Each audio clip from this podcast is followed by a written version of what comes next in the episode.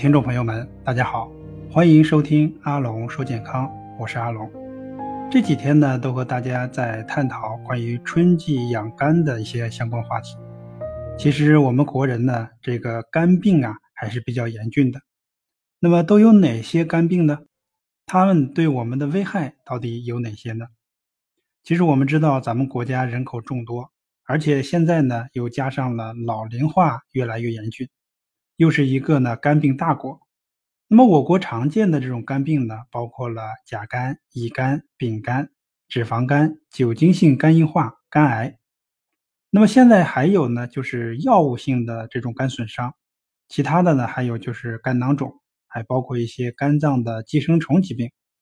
其中呢，药物性的这种肝损伤，呃，这里要特别提到的就是一些所谓的解热症药物所导致的这种肝损伤。所以大家在感冒发烧的时候，在吃一些退烧药或者说解热镇痛药的时候，千万不要掉以轻心。那么最新的统计数据显示啊，目前我国每十个人当中就有一个呢是乙肝、大三阳、小三阳，其中的男性感染者呢略多，城市人口的感染者更多，约占城市总人口的百分之十五。所以定期的检查身体，把疾病呢。阻断在萌芽的状态当中，乙肝呢不比其他疾病，它需要早发现早治疗，切勿呢忽视不理，以免错过最佳的这种治疗时间，给身体呢健康啊带来危害。乙型肝炎和丙型肝炎呢都是病毒性的肝炎，是导致原发性肝癌的重要原因。那么研究表明啊，全球百分之八十的原发性肝癌都是由病毒性肝炎引起的。那么，当前我国约有1.2亿的乙肝病毒携带者，约有呢一千万例的这种丙肝感染者。面对如此庞大的这种患者人群，治疗现状呢却不容乐观，导致我国肝病的防治情况呢不佳，规范化的这种管理呢迫在眉睫。中国工程院院士呢庄辉啊指出。虽然我国肝病诊断水平在过去十年当中啊取得了举世瞩目的进步，但有效控制肝病的疾病、预防的肝硬化、肝癌的发生，仍是呢当前肝病防治管理体系当中所面临的重要挑战。另外一个就是所谓的肝囊肿了，肝囊肿患者呢多数是有糖尿病基础的，所以这一部分的发病率在临床上可以说呢是见得到的。而且在缓慢的升高。另外一部分呢，就是所谓的肝脏的寄生虫，这个也是食源性的。广东地区人喜欢吃鱼生，鱼生呢里面如果是整个在加工的过程当中处理的不好的话，就有可能呢带来寄生虫的感染，这都是临床上经常可以见得到的。随着生活方式的这种改变呢，还有人口老龄化，以及呢。肥胖症和饮酒人群的日益增多，中国脂肪肝的患者率呢逐渐的在迅速增加，脂肪肝正成为中国越来越主要的慢性非传染性的这种疾病。那最近呢，基于城市人口的几项抽样调查表明啊，中国成人的脂肪肝患病率达到了百分之十二点五到百分之三十五点四。其中呢，非酒精性的脂肪肝患病率呢达到了百分之十五。以过量饮酒相比啊，脂肪肝与肥胖的这种关系呢更为密切，高达百分之八十到百分之九十的脂肪肝患者并不饮酒。那么目前呢，代谢综合症和脂肪肝已成为中国居民健康体检中肝脏酶学指标异常的最常见的原因。高达百分之七十五的血清转氨酶异常与脂肪肝呢有关。由于中国肥胖和二型糖尿病的患病率呈明显的增长趋势，预计在不久的将来，中国脂肪肝的患病率还将进一步的上升。脂肪肝已取得病毒性肝炎，成为中国居民呢第一大的肝脏疾病。那么，脂肪肝的危害不仅仅在肝脏，作为一种相对年轻的这种疾病。普通老百姓和部分临床的医生啊，对脂肪肝的认识还存在一些误区。脂肪肝的患者呢，当中同时啊合并有转氨酶升高、肝脏肿大的不到百分之十到百分之二十。大部分患者没有肝区症状和不舒服的感觉。临床医生在三年、五年甚至十年内没有发现患者发生肝硬化、肝癌，就觉得脂肪肝不是什么大病，不用治，容易造成呢疾病的发展和加重。那么脂肪肝的危害有哪些呢？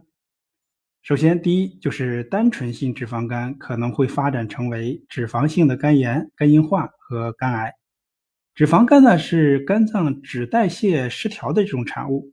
同时又是加重肝脏损伤的致病因素，长期的肝细胞变性会导致呢肝细胞的损伤、炎症加重和肝脏功能受损。第二就是诱发心血管疾病，动脉硬化与心血管疾病的关系呢十分密切。研究表明啊，脂肪肝患者五年后发生心血管疾病百分比高达百分之五点二，而正常人群呢只有百分之一。调查发现，脂肪肝会导致发生心血管疾病的风险升高。同时呢，心血管疾病又是脂肪肝的首要死亡原因。第三就是加重糖尿病，脂肪肝呢可加重全身胰岛素的抵抗，进一步呢引起糖代谢的紊乱，影响正常的糖代谢。脂肪肝严重时，不能将过高的血糖转化为肝糖原呢储存起来。造成呢血糖持续的处于高水平，加重了糖尿病。脂肪肝患者当中，血糖水平明显呢会高于正常人，其合并糖尿病发病的约占百分之三十到四十。第四就是诱发呢慢性的肾病。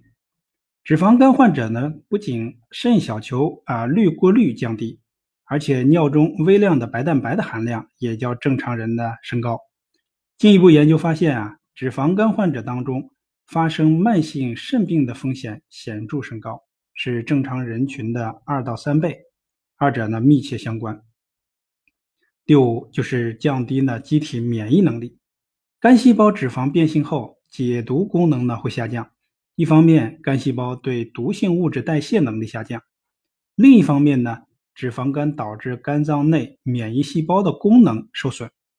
对由门静脉来源的肠源性内毒素等降解功能产生障碍。单纯性的脂肪肝到脂肪性的肝炎是一个漫长的这种病程，患者的死亡率比普通人群当中的死亡率提高了两倍，而因为肝外并发症死亡率则提高了四到五倍。所以，仅仅关注肝病是不够的，还要关注它的并发症。患肝病的时候呢，皮肤上有两个重要的特征，一个呢叫肝掌，一个叫蜘蛛痣。所谓的肝掌啊，就是在手的大小鱼际这个地方呢，皮肤发红。还有呢，蜘蛛痣，蜘蛛痣呢是一个红点，这个红点呢，顾名思义，它像是个蜘蛛一样的。如果我们中间一个红点，然后呢有很多小的毛细血管，血管伸出去就像一个蜘蛛。如果我们拿一个针，用针的钝口一端，把蜘蛛痣的中间的红点一压，整个呢蜘蛛就不见了。这叫呢蜘蛛痣。当我们手掌上有两个这样的特征的时候啊，往往代表肝脏功能出现了一些问题。另外，如果女孩的这种雌激素水平高一点，她也可能会长这种蜘蛛痣。通过我们对肝脏功能的了解。我们发现肝脏的功能呢是非常强大的，它对人身体的很多活动都有一定的影响，所以只有保证肝脏的健康，才有可能呢拥有健康的身体。那么这就要求我们在平时生活当中注意调养肝脏，特别是呢减少化学性的这种肝损伤。那什么是化学性肝损伤呢？化学性肝损伤是指有化学性的肝毒性物质所造成的。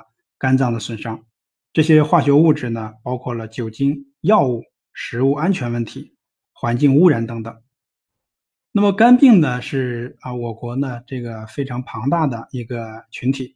肝病对人体的健康的这种危害，面对肝病的危害呢，呃，我们应该如何进行去保护自己呢？中医认为啊，见肝之病，知肝传脾，当先湿脾。肝病既久，多伤脾土。脾为百害之母，百病呢皆因脾胃衰而生也。所以说，我们一定要在保护肝脏的同时，还要通过调理脾胃、减行气化瘀、燥湿化痰，整体调理机能呢，来保护肝脏。所以在日常生活当中，改善好的生活方式，尽量的做到减少酒精、药物、食物安全的问题、环境污染等等对肝脏的这种损伤，才能够呢根本上或者说更全面的来保护我们的肝脾的这样的功能。好，那么今天呢就和大家分享到这里。如果你有关于胃肠、肝脏方面的一些问题，可以呢在评论区留言，我也会呢一一的回复大家。我们下期再见。